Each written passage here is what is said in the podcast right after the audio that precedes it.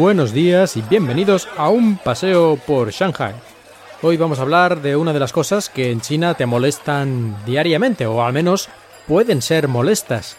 Y se trata de las llamadas y los mensajes no deseados que recibes en tu teléfono prácticamente todos los días del año. Entiendo que esto no es un fenómeno exclusivo de China, pero a mí esto en otros países no me ha pasado tanto. No sé si es que he sido muy afortunado o qué, pero aquí cada día recibo entre 3 y 4 mensajes de publicidad no deseada y cada semana también 3 o 4 llamadas no deseadas. Por suerte, mi teléfono, un Huawei, tiene un filtro ya integrado para este tipo de cosas, pero a mí lo que me resulta más gracioso son las categorías en las que están divididas este tipo de llamadas no deseadas. Las categorías que puedes activar o desactivar el bloqueo son llamadas de acoso, llamadas de estafadores, llamadas de publicidad y llamadas de agentes de inmobiliarias. Yo creo que lo más curioso es esto último, ¿no? Porque, a ver, bueno, llamadas de acoso supongo que se refiere a algún tipo también de, de, publicidad, porque no creo que sea un acoso de que te voy a matar o algo así. Las llamadas de publicidad, bueno, eso está claro. Y las llamadas de estafadores, pues también, ¿no? Intentarán engañarte de alguna forma. Hasta aquí todo bien, pero a mí es que esto de que haya una categoría específica para las llamadas de las agencias inmobiliarias, esto es de traca.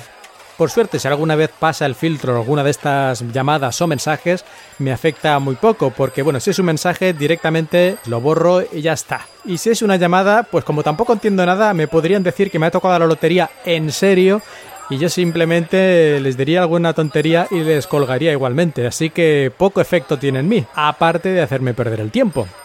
Y los agentes inmobiliarios en China no solo son muy insistentes mediante mensajes o llamadas no deseadas, sino también en persona, porque están por la calle. Es muy muy normal en todas las ciudades, aunque supongo que especialmente en las grandes ciudades como en Shanghai, encontrarte pequeños grupos de personas que intentan en la calle venderte apartamentos. Ponen una especie de cartelitos donde están ahí listados los precios de los pisos de la zona que desean vender. Y en cuanto se acerca alguien, se le echan encima casi, diciéndole si está interesado, que tienen unos precios muy buenos, que ahora es el mejor momento para comprar, o todo ese tipo de cosas que se dicen en estos casos. En cualquier salida del metro, sin duda vais a encontrar este tipo de personas. Suelen ir como trajeadas, así elegante más o menos, intentando poner una pátina de seriedad y fiabilidad a algo que en mi opinión la mayoría de los casos son, no sé si llegan a estafadores, pero digamos que yo me fiaría tanto como me puedo fiar de el director del banco. Yo diría que muchos de estos trabajadores están en esto más que nada porque no han encontrado otra cosa o porque creen que pueden hacer un dinero rápido y fácil. En cualquier caso, como podéis ver, estas personas están en la parte baja de la cadena trófica del mercado inmobiliario.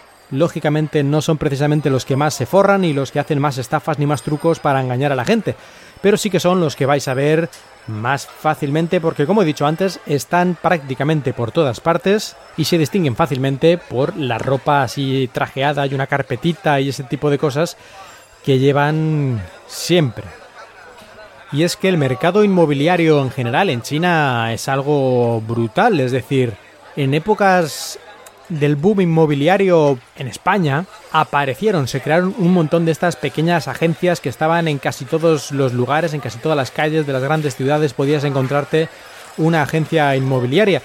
Pues en China estamos así o incluso yo diría que peor. En algunas calles, no calles especialmente importantes ni grandes ni nada, te puedes encontrar dos, tres o cuatro agencias inmobiliarias de diferentes marcas en a lo mejor 100 o 200 metros.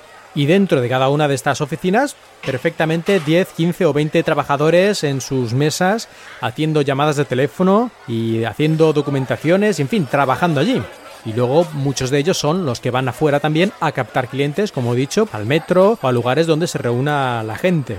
Yo tengo un odio bastante importante, no por las personas en sí, que al fin en cierta manera son también víctimas, sino por el sistema y por lo que representa toda esta empresa inmobiliaria de la venta-compra de pisos, que en China es una de las principales formas de inversión y por lo tanto, por eso en China ha habido, y yo creo que todavía hay, aunque a veces dicen que ya no tanto, una burbuja inmobiliaria impresionante.